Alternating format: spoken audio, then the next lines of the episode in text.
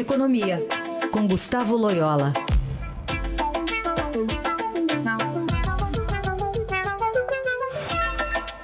Oi, Loyola, bom dia. Bom dia.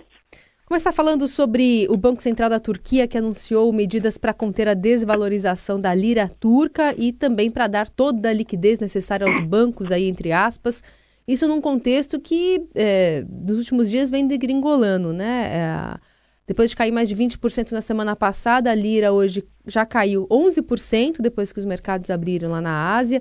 E ontem também o principal regulador bancário do país restringiu a capacidade dos bancos locais de trocarem liras por moedas estrangeiras. E aí grandes bancos privados também anunciaram medidas para tornar mais difícil para as pessoas venderem as suas liras por dólares. É, esse anúncio é, deve trazer alguma melhoria já para essa semana em relação à cotação da lira? Olha, é, é difícil dizer, mas a, a, crise turca ela tem raízes muito mais profundas, né? O Banco Central, as autoridades econômicas estão é, buscando aí mitigar os efeitos da crise, é, principalmente sobre o mercado de câmbio, né? Mas na realidade o problema turco é, um, é mais complexo, né? É, é tem natureza política de um lado, né? É, todos os passos de endurecimento do regime do, do Erdogan nos últimos meses. Uh, tem a ver com a própria crise da região, né? A Turquia está no meio aí da, é, do embrólio aí da, da guerra civil da Síria, enfim, é, uma série de riscos uh, em termos de terrorismo e tal. Enfim, é visto como um país hoje muito mais inseguro, incerto do que há alguns anos atrás, e isso, evidentemente, se refletiu muito sobre a, a lira turca, né? toda a política econômica. E, semana, eh, e na, nos últimos, eh, nas últimas semanas, ou na última semana, é, houve aí como detonador desse processo é, a intenção aí do a manifesta do pelo governo americano pelo Trump de é, impor sanções a algumas exportações turcas, né? Impor sanções, não, impor tarifas, né? Então, enfim, é, é, eu acho que essas medidas hoje são aí anunciadas são paliativas.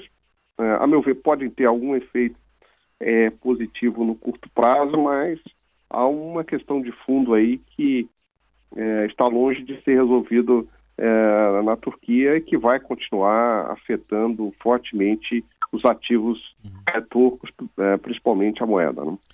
Bom, Leola, outro assunto nosso aqui doméstico da conta de luz, que já subiu quatro vezes mais que a inflação nesse ano, de janeiro a julho.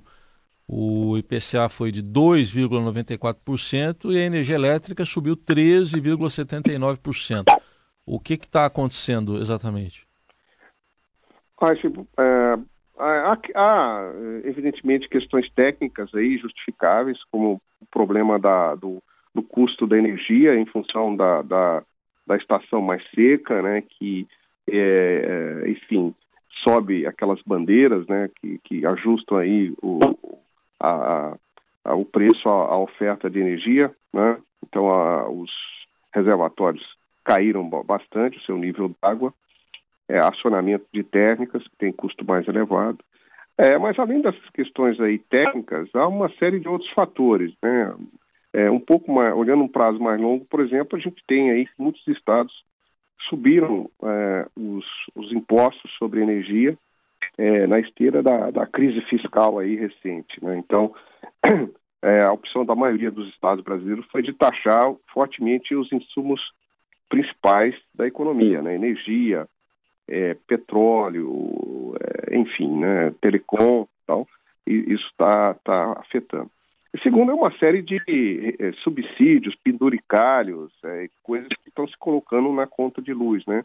E, e cada vez isso é um crescente no Brasil, né? Então tem é, subsídio para todo lado, subsídios cruzados que são pagos pelos consumidores de energia, né?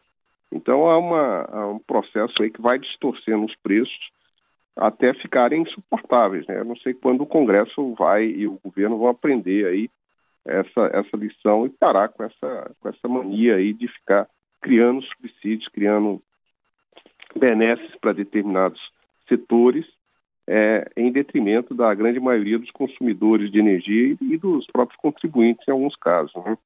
Bom, Loyola, a gente também, é, o Estadão está fazendo uma, uma série de entrevistas com os representantes das áreas econômicas, né, do, dos presidenciáveis. E aí a gente tem aqui dois destaques. Então eu queria lembrar que, por exemplo, o economista André Lara Rezende, que é responsável pelo capítulo econômico do programa de governo da candidata à presidência Marina Silva, da rede, afirmou que a proposta de reforma da Previdência é um tema impopular porque o governo não discutiu com a sociedade.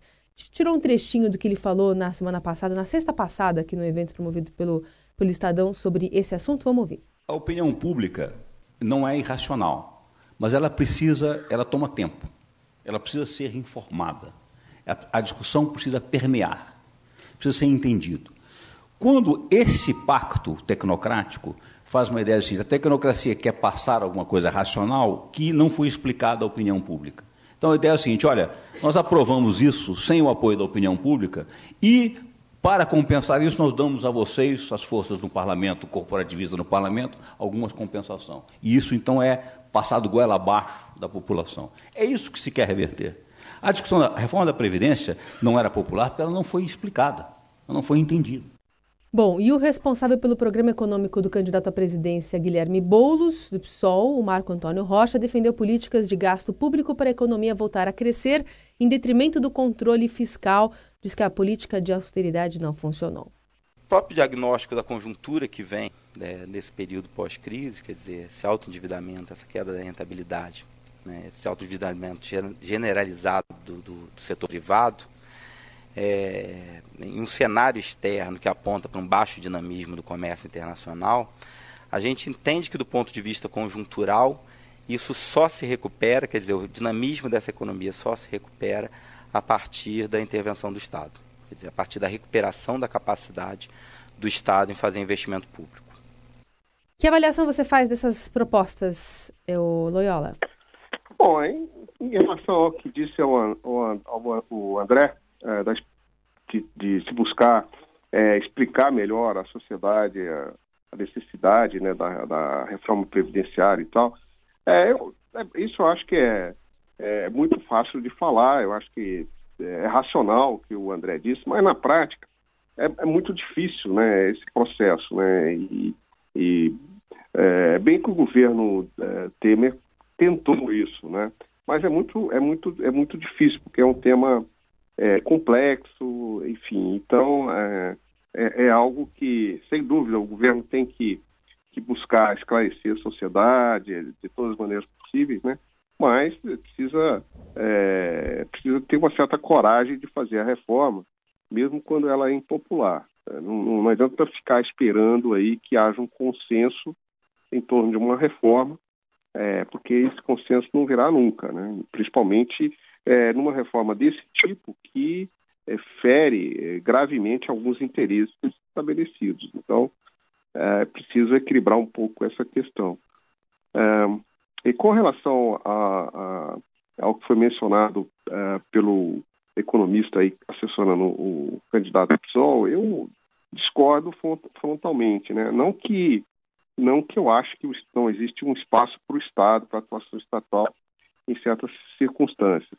Mas nesse momento, eu acho que o diagnóstico dele é equivocado, porque um dos piores, um dos problemas mais graves que tem o Brasil hoje é de natureza fiscal, né? Então há uma há uma há uma há um problema fiscal grave no Brasil. Então falar-se em expandir aí ainda mais o gasto público, né?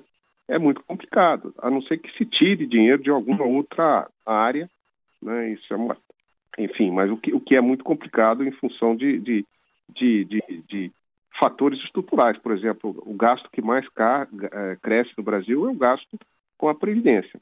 Né? Então, para soprar dinheiro para o investimento público, você tem que, de alguma maneira, reverter o problema da Previdência. A gente sabe que é, as esquerdas não são uh, contra a reforma da Previdência.